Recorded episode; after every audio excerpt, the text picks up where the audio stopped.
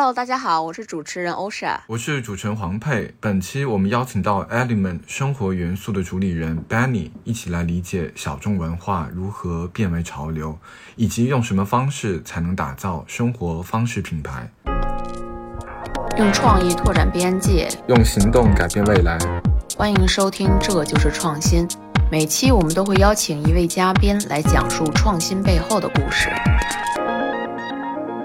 Benny，要不你先跟大家打个招呼，然后介绍一下你自己。好，大家好，我叫 Benny，呃，我们在上海目前有一家店在豫园路上，呃，叫 Element，然后它是一幢三层楼的一个一个老的一个洋房。然后门口有一块草坪，逛过豫园路的话，应该大家会比较会留意那个建筑。然后我们 Element 这个品牌呢，已经创立了六年，下个月我们在上海会有一家新的店会开，下个月就是九月份，九月份，对，因为我们这个播可能是九月份才上线。但是就是说，正好可能赶上你们开业的时候，是也挺好的。嗯，我跟欧莎其实常常逛愚园路，然后我们很多工作啊、生活也会围绕愚园路展开。其实想问一下你，你是怎么就选到了愚园路这个地方？因为以前说到这种服装品牌，可能更多的人会想到，比如说长乐路啊、新乐路，可能这一些是大家以前印象当中潮流文化比较那个聚集的一个地方。那愚园路其实是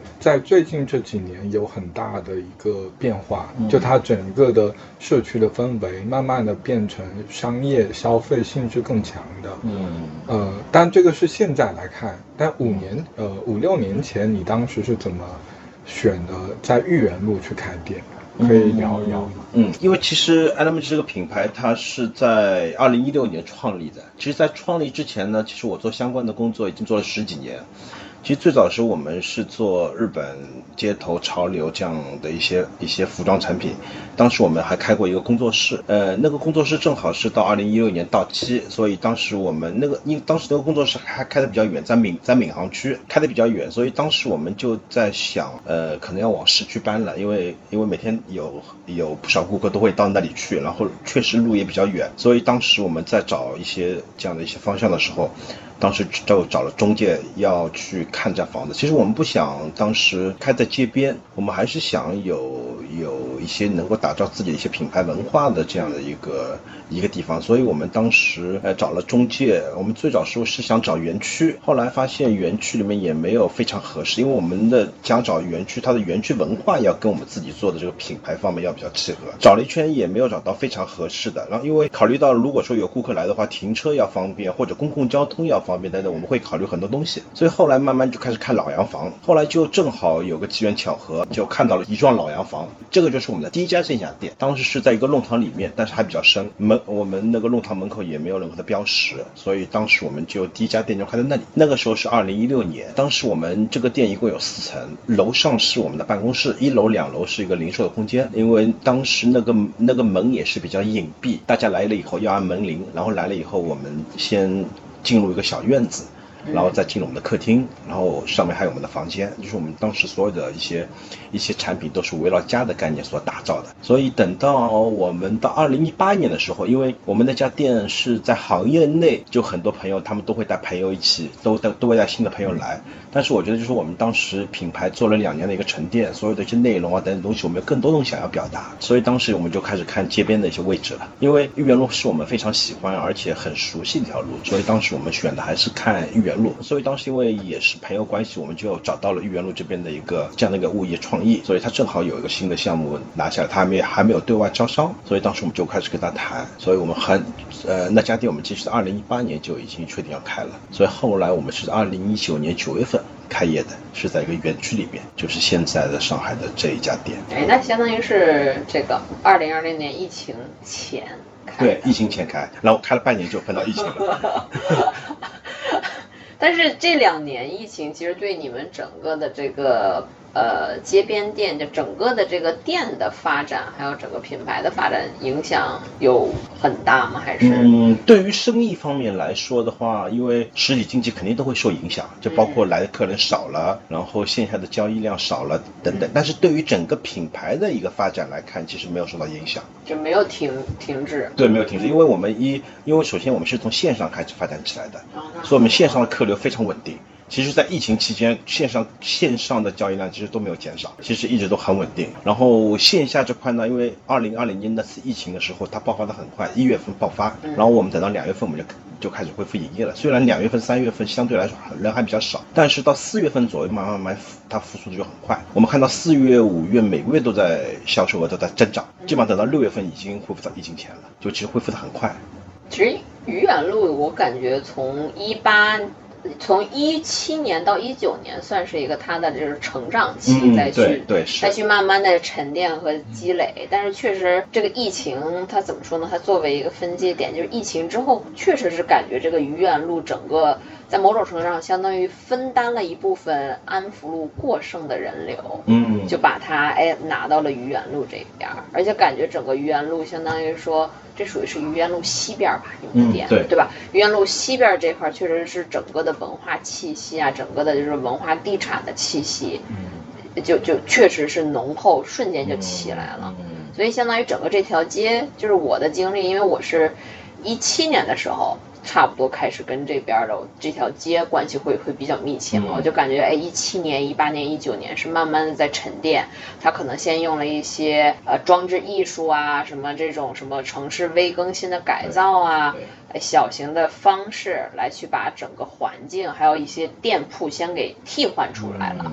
啊，就是迭代了，换了血，然后后来慢慢慢慢的商业起来了。对。然后包括哎，然后东边东边感觉好像我是昨天吧，昨天我去了那个东边，就是愚园路东边那个就是巴士德办，嗯，就感觉那边确实是我我我个人是感觉整个东边的这条路的状态是由那个巴士德办一个人扛着。对。因为因为我不知道你有没有注意。就是说，像旁边之前啊，就是今年的疫情前，好像像那边的什么富春小笼包啊，什么一些餐厅都还有，但是好像我昨天过去的时候，就全部都已经是关掉了，就两边都关掉了，就感觉整个愚园路东边只有巴士德办一家。其实这个里面其实有一个有一个大家可能不太注意的点，因为过了正宁路，以正宁路为界，嗯，那边的愚园路属于是静安区。哦，然后在西边的属于是长宁区，哦，所以这两边每个区的一个发展的规划是不一样的。对，哦，你要这么着一说，哦，你说到这儿，我突然想到一个特别，就是安，我记得长乐路那边也是，因为那天，呃，就是我就觉得上海这个这点也特别好玩，就是长乐路是属于呃靠近镇宁路的这一侧的树是静安区，然后长乐路，呃。靠另外一侧的那边的树开始就是徐汇了，所以相当于说同样是一街之隔的两家店，一个是之前我朋友的那个就是小川的咖啡，还有对面的那个一个云南的餐餐馆，就明显能感觉这家能开，但这边不能开。是是的。就有的时候我觉得上海的这个这个一街之隔，当然是两个区的这种这种规划，你也叫也挺有趣。其实还是有比较明显的差别，因为每个区它对于一些商业的一些。一些想法，它的一个发展计划等等东西，它都是不一样的。但我个人还是比较喜欢长宁整体的一个发展。长宁的商业方面还是做的挺不错。对。然后豫园路其实也是他想打造的一条商业方面一条文化街，所以你看创意来改造的所有的一些区域都是属于长宁的。包括五一路，对吧？对，是它也是长宁的。对它，因为豫园路做了这么几年以后，慢慢慢做出了自己的一些风格以后，嗯，他接下去想。五一路也是这样来去做，对五一路我感觉也是一九年初吧，差不多开始推了一部分老房子，然后慢慢的把那个五一 Max 是叫五一 Max 吧，Mix 啊 Mix 对对对，然后慢慢的做起来，但是五一路就稍微还是欠了一点点的火候吧，感觉对，但还是豫园路我觉得是比较好的，比就感觉就是风水特别的好。不能说风水啊，可以，我们自己的博物馆。对，我我觉得愚园路是挺好的，而且也是百年老街道了。对，吧是这个，我觉得在一个百年历史的老街上面，然后做年轻人的潮流文化，就是说，假如像你们的牌子，你们是比较偏潮流，就是怎么来打给你们自己打标签，就是你们是比较偏其实我们的本质呢，我们的核心其实是一家买手店。嗯但是，嗯，因为买一个每个买手店，它的选品都是有它自己的一个逻辑的。嗯其实我们的逻辑就是，其实是是贴近生活，嗯，它是一种比较简朴的一种生活方式，简单质朴的一种生活方式。我们的选品其实是跟不同的生活场景是有关是有关系的。对的对的，我这样说的就是露营，对对对吧？户外，对，因为可能人在不同的一些生活场景里面，他可能在城市里面会去做一些什么样的事情，或者他在他的办公在家里会去做一些什么样的事情，然后他来到户外他会去做什么活动，所以我们是针对每个场景都有不同的产品去应对。哎，那你们现在是大概有多少场景产品？就是场景的呃 SKU？场景的话，我们现在按照我们那家店就现有的这家店，其实等一下会说到这家店为什么为为什么当时是这样设计的。嗯其实按照这家店现在我们的一个区分，一楼是一个街区，街区的一个咖啡店，然后它也会有一些有草坪见对面。对对对，是的，因为我们其实，在做这个店的设计时候，我们里面用的地砖其实跟外面是用同样的，希望大家可以很轻松的就走进店里来，嗯是它是没有距离感的。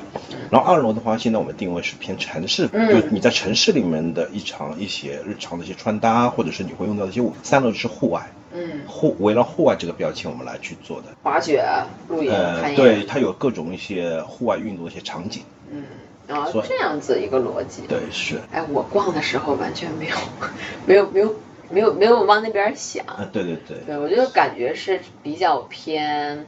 中性风。对，是对因为中性风也是我们二零二零年开始要去尝试的一种标签，因为因为其实我们从一六年开始创立到现在，其实我们已经变了很多种风格了。其实最早是我们，因为其实跟日本文化或者跟整个一个市场的这样一种对于时尚的一种趋势等等，我们其实都在做一些不断的一些变化。虽然都是做生活，都是做这样的一种一种消费，其实我们的一些风格、一些趋势，我们一直在变。我们刚当时一六年最早的时候是做比较偏直人风格，有些牛仔、有些懒懒这方面东西会比较多，因为当时是比较流行这样一种趋势。工装，工有的是哦工装工匠、哦工匠、工匠制明白，然后有些懒懒的一些一些东西会比较多对牛牛仔产品会比较多。一七年的时候呢，一七一八年的时候，我们就开始转变了，我们开始有一些户外的这样一些东西了。其实当时我们没有特别要去做户外，其实我们当时只是想给一件衣服增加更多的一些价值，希望它能够适应不同的场景，因为你在城市里面也会应对各种天气。环境、风啊、雨啊、一些温度啊等等一些变化，怎么样能够让一件衣服的一富有更多的价值？所以慢慢我们就会有更多一些功能性的一些产品到我们店里来，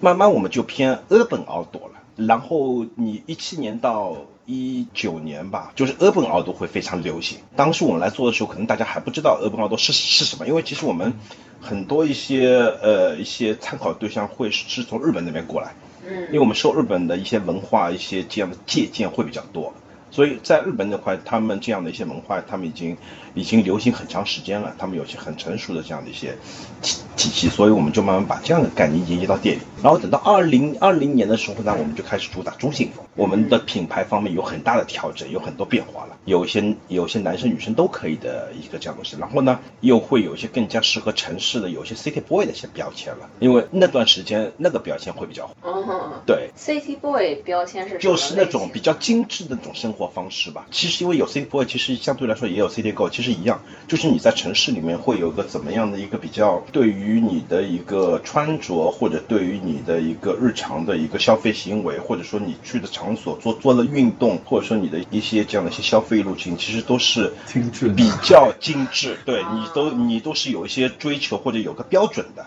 就对品质是要有有要要求，但但比较简对它其实是一种比较积极向上，或者说一种正面向上的一种生活方式。可能它统称为一种，你在风格上面可能就叫 City Boy。明白了。对，然后慢慢呢，现在因为户外方面已经火了几年，其实我就是我们从从一七年我们开始做户外元素了嘛，嗯我们开始有户外风格。其实到今年下半年开始，我们又有一种新的户外概念马上推出了，就在我们下一家，它是一个。它还是做户外，但是有一种不同的表达方式。因为户外东西已经讲了很多年，其实二零二零年为什么我要转风格怎么样？因为我觉得户外这个东西，其实大家已经讲的有点过头了。其实因为大家因为上一波疫情的时候，大家就开始流行户外。其实嗯，我觉得是大家越去拼命的想去讲某些东西，大家每一集都去讲，对，那个时候我就想逃离。我就不太想去讲这个东西，是的，是的。所以那个时候我就想去做另外另外一种新的风格。但是呢，我觉得现现在户外东西已经经过这么多年慢慢去沉淀以后呢，我发现户外在国外又有个新的趋势，都大家会有一些户外的一些元素，你可能会用到或者穿到在身上。但是呢，它有种时更加时尚的一种态度去表现出来。在国外有个词叫 group core，它就是用时尚的单品、时装。等等来跟户外来做搭配。其实，呃，说到某一种关系，比方说，GUCCI 跟 The North Face 他们有合作联名，你你应该知道，对对对，其实就是奢侈品牌找上户外品牌，用一种 mix 的方法把时尚跟户外做结合。其实现在有很多品牌都是想要去做的转转变。明白。看到外国国外有这样一种趋势以后，我发现我们店里其实可以做出这样一种风格来。因为本身我们选品的时候就是没有那么的纯粹户外，我们在户外的要求方面，我们是希望它的产品是有功能性的。对。但是它的设计、它的美感、它的一些各方面的一个选品标准是非常高的。嗯。所以，因为大家呃，慢慢慢可能再过一两年吧，可能很多媒介大家都会去关注这个方向，因为这个是户外的一个。一个进阶，一个一个一个演变，所以我觉得说，如果说大家对 group core 这种方式，大家是有是有这样一种消费需求，但是线下是没有这样的店，因为线下只有单一品牌店，像露莱梦啊，像迪桑特，像 The North Face。他们都是单一品牌店，单一品牌店要去做做出这样的一种风格变化，很难。我觉得我们有这样的机会。哎，你要这么一说，因为我觉得 North Face，因为我那天正好买了一个它就是呃紫标的衣服，嗯，然后我确实觉得，哎呦，真的就是好看，太好，太经典，太好看了。就我我我，其实我觉得我个人是对户外有。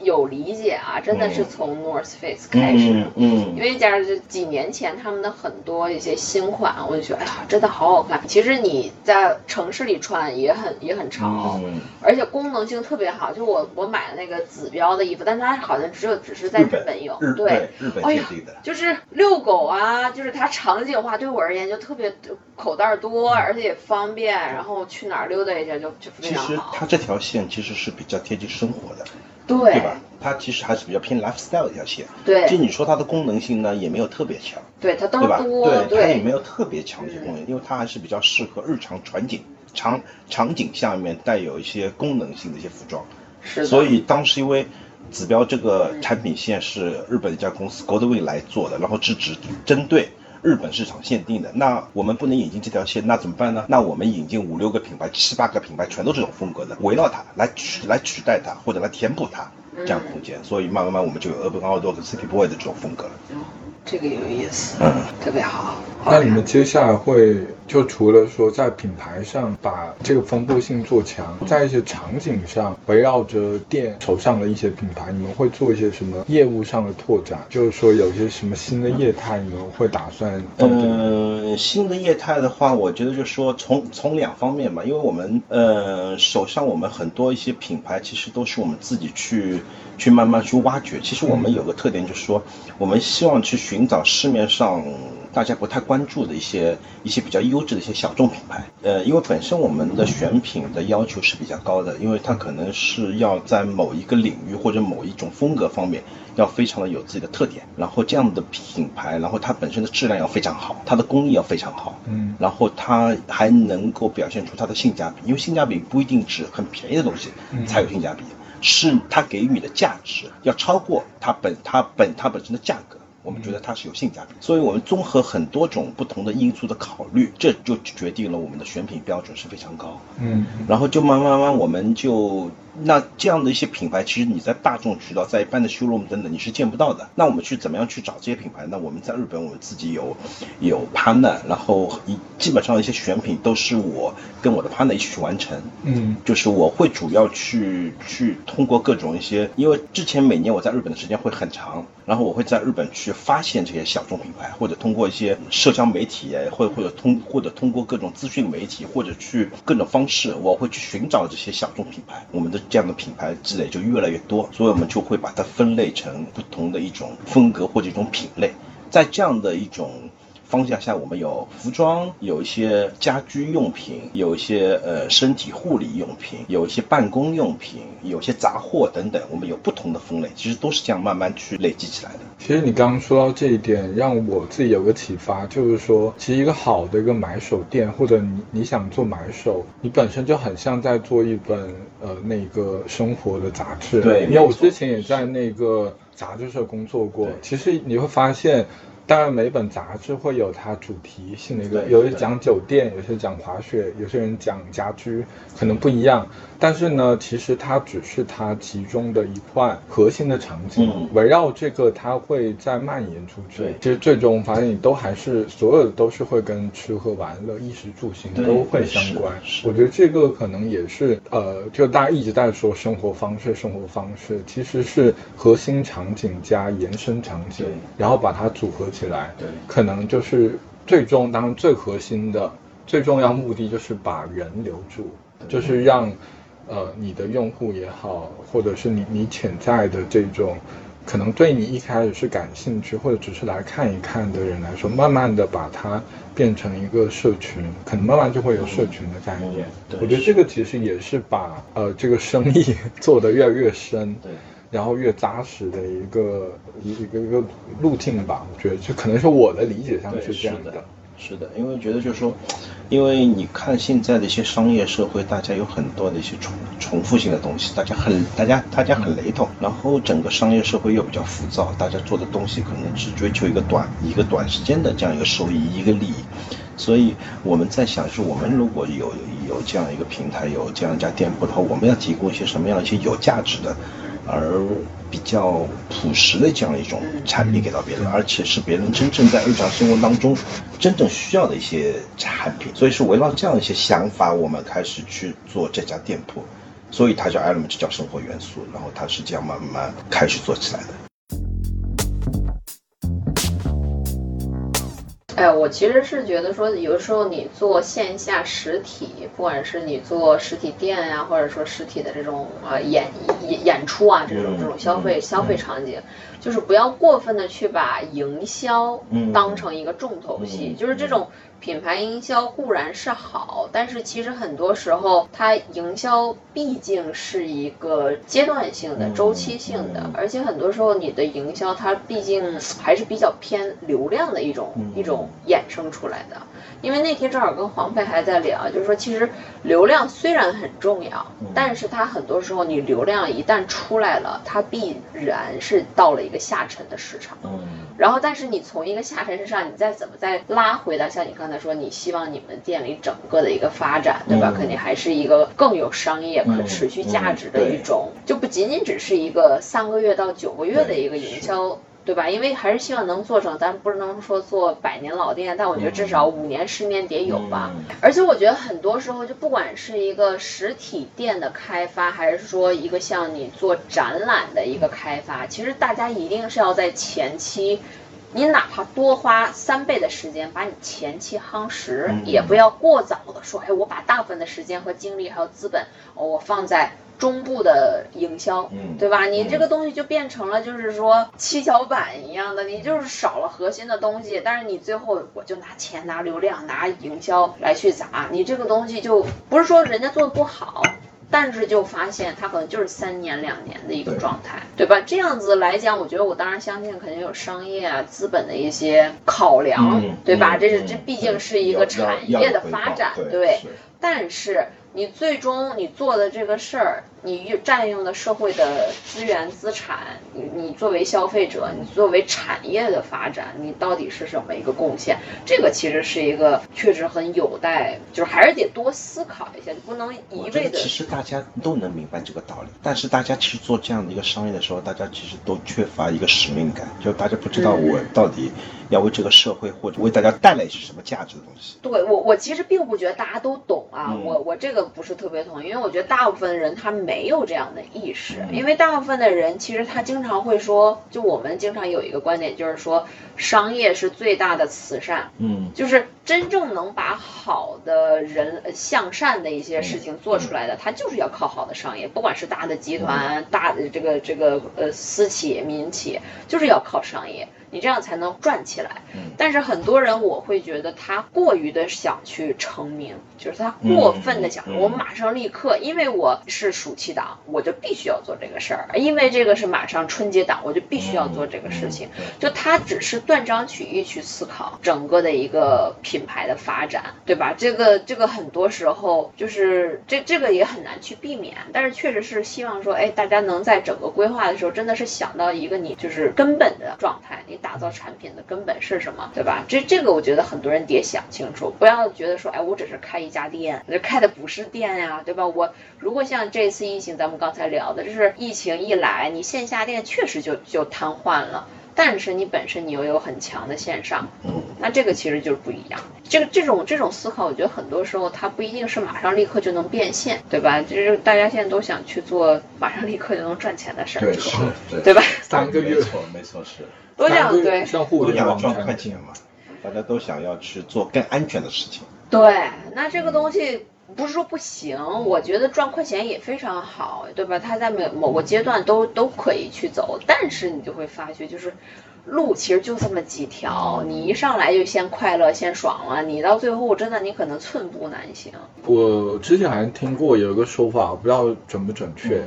但就是说那个泡泡玛特，他们其实，比如他们的那一个失败率是很高的，他们可能推一百个 IP，只有两三款是可以真正卖得动的。对啊，那你那样想，到底是觉得他们用钱去堆出的这种成功，然后很值得赞赏，还是说他们浪费了大量的人力物力的这个去去做所谓的这个尝试呢？哎，这个我给你举个特别好的例子，就是说，这个其实我再扯回到，就是说做就是中国现在的这些文化创新、啊、文化发展，就你没有发觉中国从二十年前第一次用数字化的手段把《清明上河图》《千里江山图》这两幅图拿了出来，来去做全球的这种这种这种宣传中国文化呀，把中国的文化的观点输出输入，对吧？这两幅画儿。真的一直沿用了二十年。我那天还跟朋友聊，我说就是为什么所有的商家合作永远只就不管是车企的品牌，还是说快消品牌，永远只写只看到千里江山图啊，只只就就我就我说中国这么多好的博大的文化。而且都是很核心的文化、大的文化 IP。我说真的，就永远只用《千里江山图》。我说就搞得好像让人家外国人觉得中国也只有这幅图能拿出来，一样的道理。清明上河图。对，但是我我刚才说的不是说我吐槽这个现象，我觉得非常好，是因为我觉得《清明上河图》就跟老大哥一样，他扛起了这个整个的。中国文化复兴、文化这个文化遗产的这种大家意识的一个，就是老大哥扛起了重任，但是你别老让人家老去，对吧？扛着，就是，所以我经常会说，就是有的时候咱们也多想一想其他的一些文化 IP，对吧？就是你最终还是要变成一个 IP 的一个矩阵，对吧？就包括像你们店，其实我听下来，我也会觉得它就是一个虽然是集合店，但它更多的是一个呃场景的集集群，对吧？IP 的集群，品牌的集群，就这个其实是很重要的。你就是你可能先拿一个核心产品打出来，但是你最终可能还是得要雨露均沾。我觉得这一点很重要，不然的话，你一家独大，这个就不是叫一家独大啊，或者就说只是某一个牌子独大，那个我个人就会觉得说，大家觉得做它更加安全吧。但是开拓其他的话，商业风险、这个成本或者等等各方面会比较高，大家都不愿意去去做吧。对，但是这个其实又又是一个问题，就是说我我相信市场消费者不傻，尤其是现在的这个现在这个时时代的消费者，大家知道什么是好东西啊，所以很多时候这个我觉得真的就是一个做商业的商业团队的一个选择。套路也得有，嗯但是呢，套路不能让消费者或者真正的用户一直是接受你的套路，你也得有创新。对是。其实班尼刚刚也讲了，他过去这几年也自己的品牌也好，自己很多想法也一直在更新。我觉得这种主动式的思考其实对还挺好的，嗯。因为创新嘛，其实创新跟传承，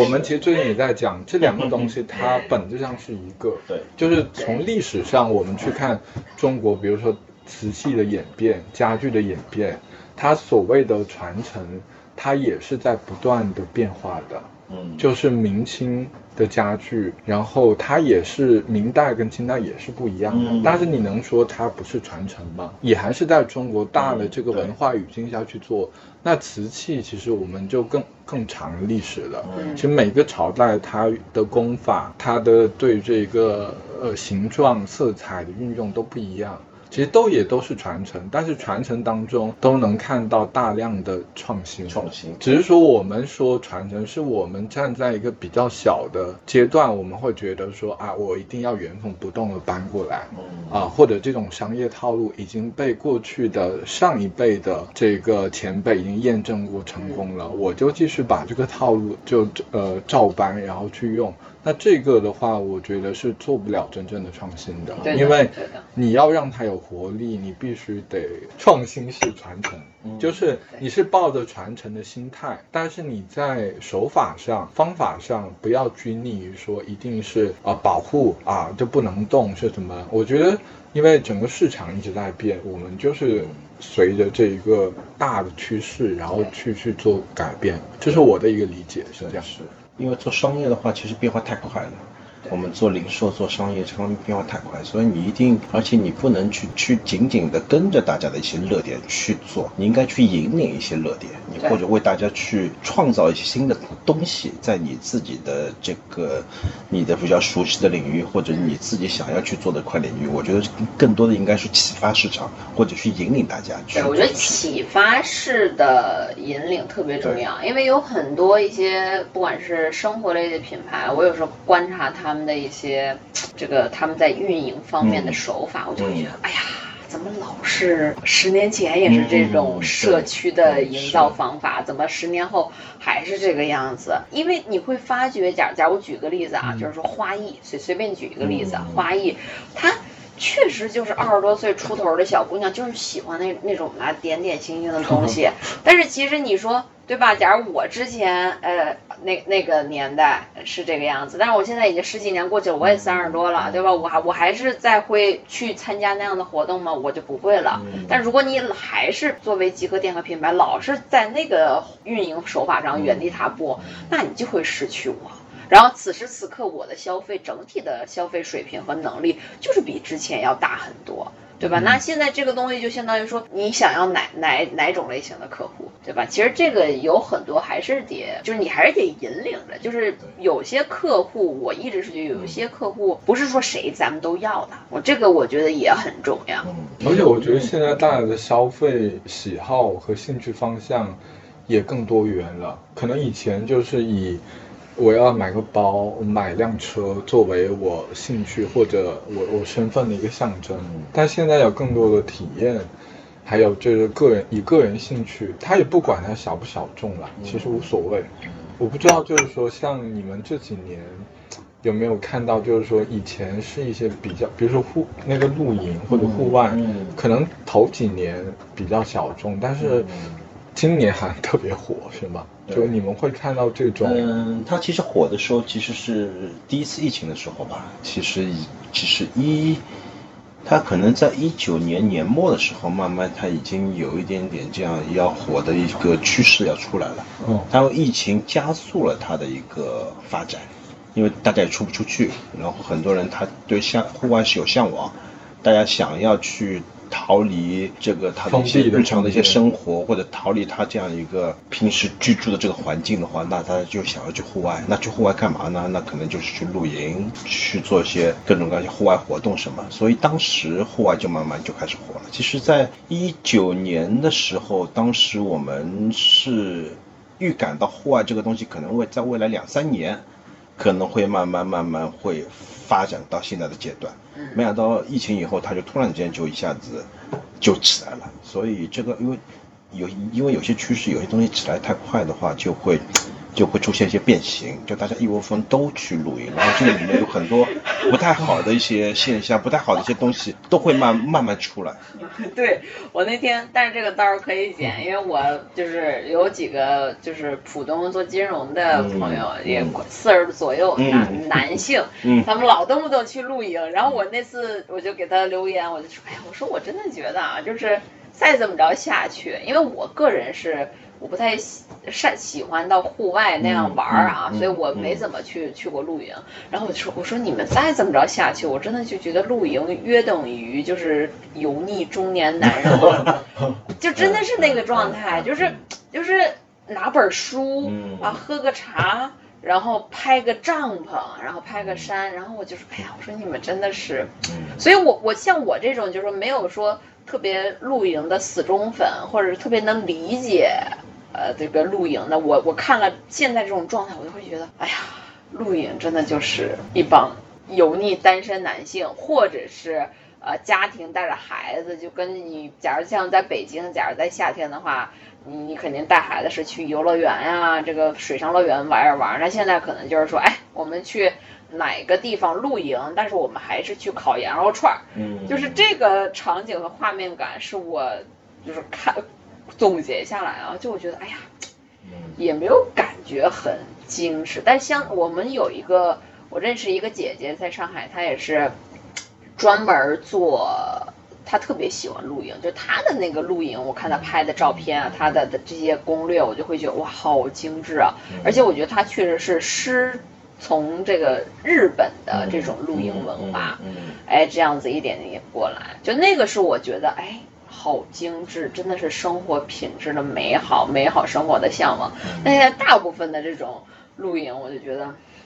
所以因为有些东西发展太快，然后你也没有一些文化方面的一些普及，也没有这样的一个慢慢慢慢去发展的这样一个过程，所以一下子就很多东西会变形。因为其实我觉得露营这块的话，其实大家就是对大自然一个向往，其实大家去去亲近大自然。你在录音这个场所的话，你就应该去抛下手机，抛下所有东西，你去享受去这样安静的环境下面，怎么样让大家思考放松，或者叫上几个朋友，大家安静的，对，大家去享受这个自然的环境，而不是去停下来，还是大家拿个手手机拍照，大家去玩游戏或者东西，你只是换一个场。换一个场合而已。对，我觉得这个东西就没有意义。但是我我不知道这个，因为我知道北京那个亮马河那边，嗯嗯，他们是不是也算是一个露营城市露营的一个环境啊？因为我当然我我我没怎么去那边，但我好多朋友就给我拍照，他们就住在旁边，他们就说你看。了，就是什么在在河上面划个船，然后这边支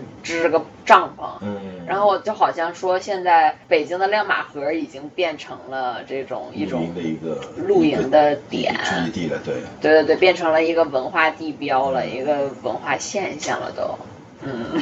所以我觉得，因为露营的话，其实其实我觉得你只要找一块空地，或者说一个公园等等，你自己支一个站你家阳台小区，我觉得你在这样的环境下面，你能够去享受片刻的放松。你能够自己就对了，其实你不用特别的去在意别人想要去怎么想，或者我想要去表达什么东西，我会不会去在意别人怎怎么看我，或者说我想要拍照表现出一种很很好看，大家认为是对的露营的，就我你觉得自己只要放松就好了。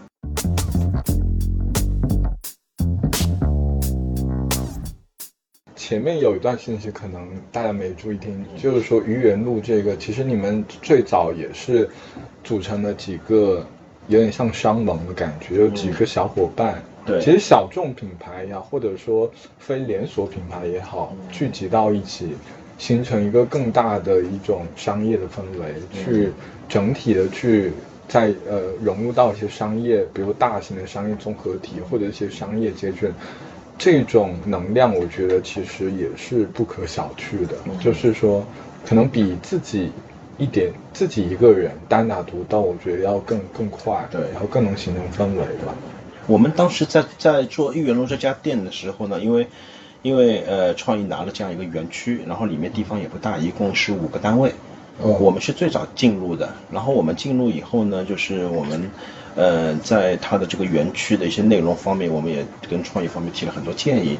呃，最后呢，就是我们身边几个朋友，我们一起入驻了这个园区里面。然后我们每家都有自己不一样的一些特点，然后又跟生活都是密切相关的。所以当时我们做的这样的一个，也是做了一个自己的一个社社区的这样一个概念，一个很小的一个社区这样的概念。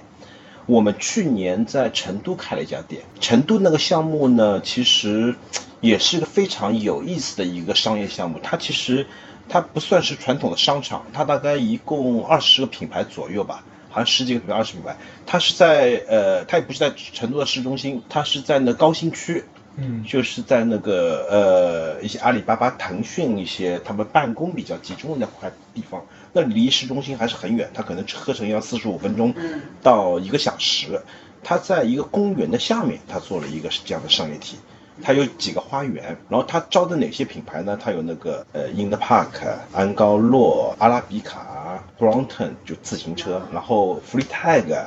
还有花店，还有面包店，还有餐厅、酒吧，兄弟兄弟会那种感觉。就是就是他这个社区就是非常，因为他整个项目叫 Regular 日常嘛，就是很生活，你生活当中需要的必需品是什么？是，就是这样一个很有一些。很有自己一些质感的、有温度的这样一些小店，都是些主理人品牌，它不是在全国会扩张很多的这样品牌。然后它餐饮这块呢，也找了成都本地比较有一些自己特点的 UID，是一个老牌的一个复古的咖啡。蒙德里是成都呃数一数二的一家咖啡店，就很有自己的一个文化在里面，都会在那边去做，但是呢，都会做不一样的主题。所以那个项目就非常的有意思，所以我们开在那里呢，其实又是一个这样的一个社区的概念。对，所以我们落了一家店在那里，然后因为它是楼上是公园，嗯，跟我们来做的一个户外主题是非常契合的，所以那家店我们就做了一个户外主题的一个店铺。包括明年我们在安那亚也会因地制宜，我们会在两个地方做不一样的一个主题。在秦皇岛，我们是靠近海边的，会有跟海跟度假结合的一个产品。在广州安那亚是在山里的，所以我们在山里会有针对山或徒步或者露营等等的一些不同的产品。就是我们本身我们做的就是有些户外的内容嘛，所以就呃与山为邻，与海相依，就是我们会有不同的一些主题、些概念，在不同的项目里面我们会做出来。阿那亚当时他们的那个 slogan 不就说一半海水一半诗歌是吧？对对是，他们就是承认一种自然的美，美学方面就有很高的一个标准。真挺好，嗯，美好。就中国有句话叫什么？什么差之毫厘，失之千里。其实说有很多创新，就为什么叫微创新？就是说。不是让你去开拓一个新的行业产业，嗯，其实就是在原本的这个行业里边，你能继续做出细分，做出特色，细分其实就可以了。大家不要就是很多人就是说，啊，今年的这个消费者带不动啊，就卖不动，然后。就都是抱着这种心态，然后抱这种情绪去看这个，那我觉得当然还是很难。嗯，就包括说很多今年很多设计公司也面临着很大的经营的困境。嗯，但是这个经营困境的最根本，不就是还是因为用复制化的思维、套路化的这种设计去服务这个客户吗？那。当你的客户他也面临着转型的时候，你也跟不上这一波，那必然就是会被抛弃的。就凡事一定要把顶层设计架构架清楚，这个一定要多花时间。但是你下面怎么去复制迭代啊？这个其实都是可以的，那个就是你可以拼速度了。但是上层的顶层建筑是非常重要的。是。嗯，所以我觉得，虽然现在的一个商业社会这样的环境，又是疫情啊，又是这样，呃，有一些有一些消费比较低迷，或者有一些这样的一些呃消费降级等等，但是我觉得市场还是有很多机会，因为我觉得像衣食住行是人们一个必须的一个需求。对，你只是在不同的对，是你在不同的这样的一个环境下、不同条件下面，你能够给顾客提供什么一些有价值的产产品？对，这是你需要去思考的。对，而且其实像整个国家，其实大的政策层面也在想办法去通过这种公共性的引入，让这个消费或者这种实体的流量然后能更好。嗯所以上海最早也在说这个十五分钟生活圈。嗯其实说政府投这么大精力去做这些公共设施，不也是为了让这些小的店家能够更好的活下来吗？其实刚刚说到很多关于街区商业这一块，我觉得还有一点要补充，就是说街区商业它的这种线性空间，其实是比较容易有乏味的感觉的。嗯比特特别是如果是两边的店还大差不差，比如说如果都是咖啡店，都是酒吧，其实对你来讲那个吸引力就会慢慢，就你去过一两次，可能就会就没有这个新鲜劲了。反而是我觉得需要像你们在语言路有一块比较大的开放性的一些空间，就还是需要有一些比较集中、符合式的。呃，就是说一，要么就是一栋楼，嗯要不就是一块区，嗯它能够拖住整一个呃街大的一的一部分的消费，嗯然后其他零零散散的串联起来，我觉得这种点。呃，和面的有一些组合，其实还是很重要的。对如果纯是这种散步的，嗯一个街，其实就很难够让人停留，因为我觉得街的问题就是交通性太强。纯散步的一个街区，最终又会流沦落成带娃、遛娃，这个就不是特别好了，我觉得。带娃遛娃，我觉得也是一种商业一种业态吧，就是有一些商场可能会做的比较亲子，它就针对这样一种人群，它可能会在于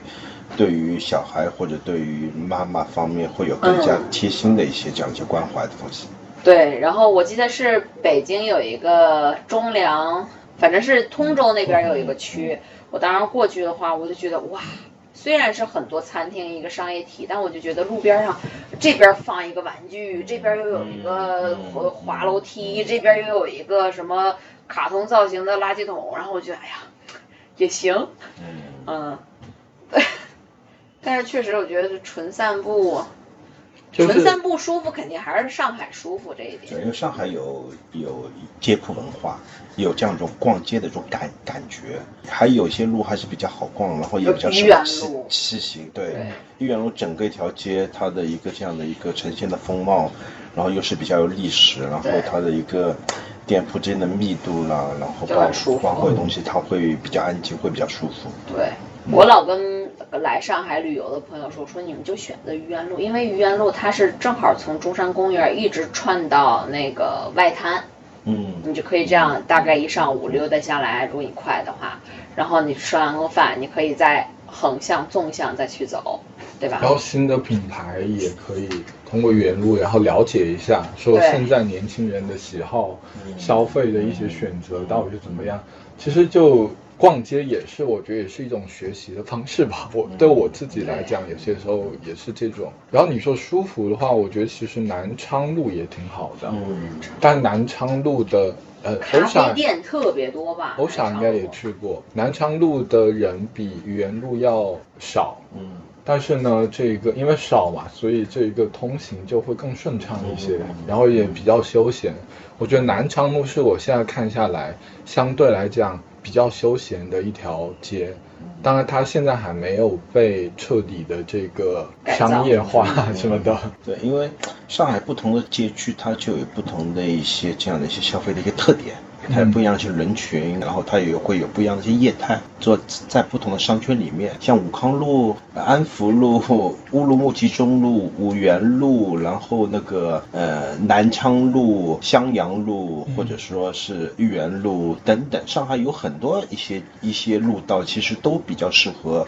骑行或者逛街，都能够去走。都都你都能够在周末可以去慢慢散步，去去慢慢感受。但主要是上海现在这样的一个一是上海的一个商业成本很高，对，这在嗯，我其实我觉得就是在每个商圈里面，如果有一些比较有特点的这样的一个一个商户，然后他能够去带动周边，他就形成自己一种社区文化，这个是非常好的。但是因为它有一些呃一些商业成本的关系，然后有有一些这样的一些内容的一些商业内容的一些关系。等等，这些上海很难形成每个街区都有自己非常闪亮的一个特点。嗯嗯，它有的可能咖啡很集中对，或者酒吧很集中，就有一些业态方面会有很高的一个重合度。因为相对来说做咖啡师相对来说入门是比较低的，就因为每个咖啡师他都有一个做咖啡呃开咖啡店的一个梦想嘛，就他可能在这个行业里面做了几年以后，他发现做咖啡店门槛不高，我可能一个启动资金也不是特别多，那我就可以开咖啡店，所以。开咖啡店，他可能是去去想要当老板是比较容易的一件事情，所以你会看到，呃，永福路、什么南昌路等等都是咖啡店，因为相对来说容易。但是你要做其他的，比方说你要做买手店或者你要东西，需要非常多的一个内容跟一个专业度，还有一个资源的一个累积，对，你才能去做到。集群。对对，不然的话，你要做其他的商业都相对来说会比较难。我觉得上海，你刚刚说这个商业的街区资源，感觉一数好像都在徐汇区。所以真的是徐汇特别宝贵的这个商业氛围的这个资源，这个可能是别的区短期还挺难够。因为徐因为徐汇区就原来的法租界，它有一些这样的一些。比较适合逛的一些这样的一些路段，然后梧桐区嘛，然后大家也比较喜欢活跃在这里。而且我觉得其实这是天时地利人和，就是包括假如说像就说每个区的政府啊、商务部门的这个抉择，就是也得他们也需要信心。就是如果有很多品牌或者类似于像你们店这些，呃，愿意去入驻，跟他们去聊，反而也是可以给到他们一些信心。这个是相互的，嗯，就没有说谁是独大的。这种的，所以其实很多时候，我觉得就是说哪个区哪条路的一个一个发展和成长嘛，它确实是整个政府、商业啊、品牌、店家、创始人所有的集合的一个一个东西。还有一个因素，因为很多上海街铺，它其实的它的一个房东，他都是个人的房东。出于这样的原因，你是要去，你要在那边开店等等，你还是需要去不断的去跟房东之间去一个磨合的关系。对，他可能有一些房东是比较注金，他比较注重一个。资金回报的，嗯，他可能过两年，他先租给你两三年，他马上就涨价了，或者这东西也会不利于你店的一个长期在某个地方去去经营。而且我觉得像上海，我们之前有一个朋友的店，他的那个房东也是，就房那个房东也是有很多上海的老老宅子嘛，嗯，然后呢，他其实一个状态，他就特别好玩的一个比喻，他说就是租房子出去就跟嫁女儿一样，就他有的时候还是会特别。关注这个入驻的商家和这个创始人，他的品味，嗯，能不能在？因为确实上海的一些老洋房，它的这个调性还是非常好的。就是你能不能在这个基础上给我比较添彩？所以你会发觉，就是人家就会觉得，哦，你是搞文化，你是搞艺术的，搞时尚的，都愿意租给你，然后你就变成一个集群，啊，哪儿都是一小块一小咕噜一小咕噜的。其实包括说像五元路之前也有挺多这个设计工作室啊，对，然后一些像之前那个三明治，就是一个做写作培训的，嗯，然后他们也在那边，当然他们后来搬了，就是说我觉得像五元路也。然后像愚园路街区本身的氛围就会吸引很多人。对，是的。而且五元路，我觉得它不同于安福路，不同于乌鲁木齐中路，因为呃，安福路已经是比较网红一条街，嗯，然后也会。也会有很多是商业品牌的一些入驻，然后乌鲁木齐中路上呢，我觉得就是它各种业态都有，但是也会有一些嘈杂。但五元路它是非常安静，闹中取静，它跟这两条路又是又是一个比较近的一个距离，他们又是在一个商圈，你可以逛的时候你可以一起逛遍。然后但五元路上呢又有停车位，很难得，然后又有又适合骑自行车，然后又有一些餐饮的一些小店，又有咖啡店，又有设计工作室，就各种，我觉得五元路的气息非常好，所以我就它的树也特别。对，是是是梧桐区嘛，对，所以就 OK，我们第二家店就要落在五元路上。对。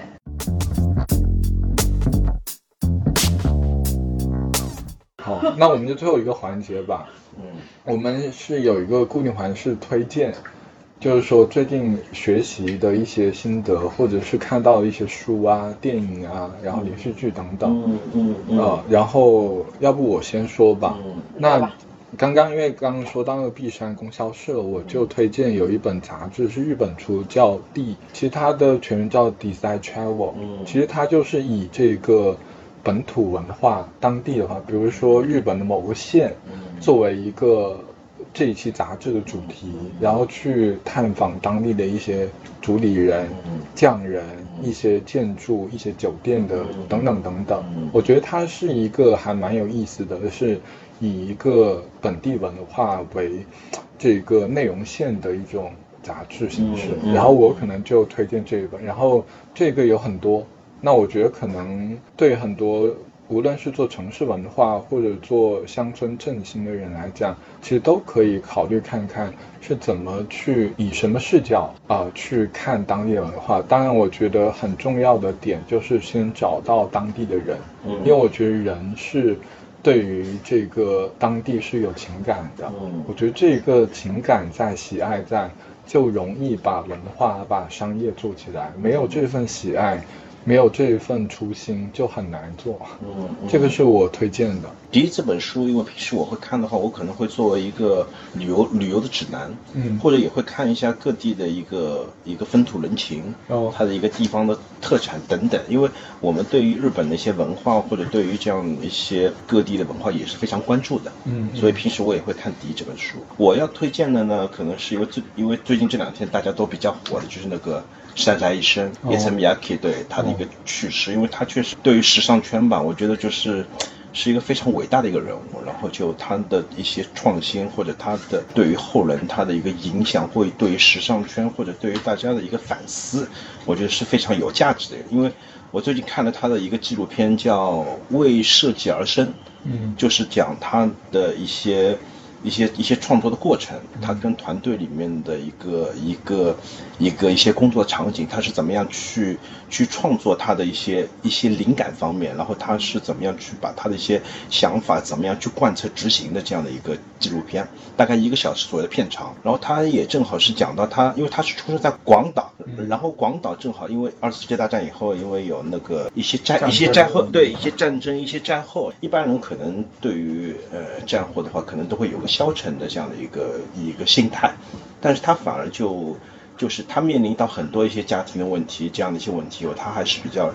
积极去积极去面对。然后他也是受到他姐姐的一个启发以后，他开始就进入时尚行业。他在法国那边去，他一开始先在东京那边学平面设计，然后去法国那边一一些一些一些大的品牌里面去工作。然后慢慢他就把他的一些日本的文化跟他的要去做的时尚，他就做了一这样的一个很完美的一个结合。他创造出很多一些新的东西。嗯，就是他在行业里面去不断的创新，怎么样去他去思考的就是人跟服装的一个关系，怎么样能够让一件服装更加的去适合人，让它更加舒适、无负担、不容易褶皱。他在做服装的概概念的时候，他是一块布。是是他创作的一个主旨，然后他会用到一个折纸的概念，会把它融入在服装设计里面。就是他，因为因为他跟他的一个设计团队里面，他说就说我们来做的这个折纸的文化，它是不能够用画画表现出，它是立体的。那他在试衣服的时候，他在试样衣的时候，就是一个模特穿的这件衣服，他当场现场他就直接去改衣服，这里要多一点，这里要少，然后他会很关注模特的表情，看他穿这件衣服到底舒不舒服。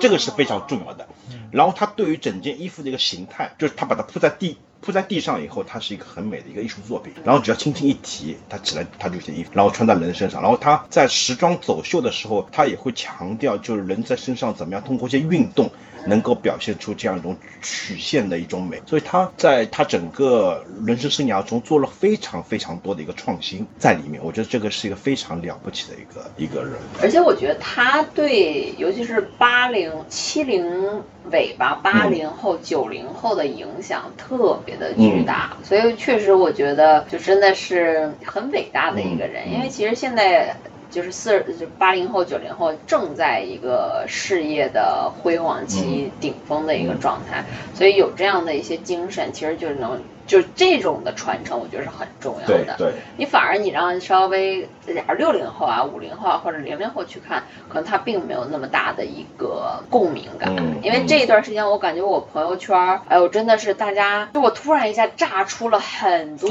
人。的朋友。真的是，而且像我有一些比较，就说从事比较严肃行业的职业的一些朋友，就真的是平时也没有任何的说是偶像，但。但是所有的人都会说，就是他是激发他们的第一个创作灵感的人，所以确实是一个功成名就的一个精神导师，真的是。我觉得就是在他就是跟他一起共事的一些一些一些设计师等等，我觉得对于他们未来去怎么样去创作一个品牌，或者他们未来的事业，他都是受益匪浅的。对对，因为我们店里有一个户外品牌叫 And Wonder，它是一个他们两个设计师，他们原来就是三宅一生工作室里面，他们做了很多年，因为他们喜欢户外，他们喜欢登山，所以后来慢慢他们两个人呃出来以后，他们就做了一个新的品牌。这个品牌呢，它对于服装的面料，对于一个衣服的一个舒适度，还有对于它的一个设计，都是非常有自己的品牌哲学在里面的。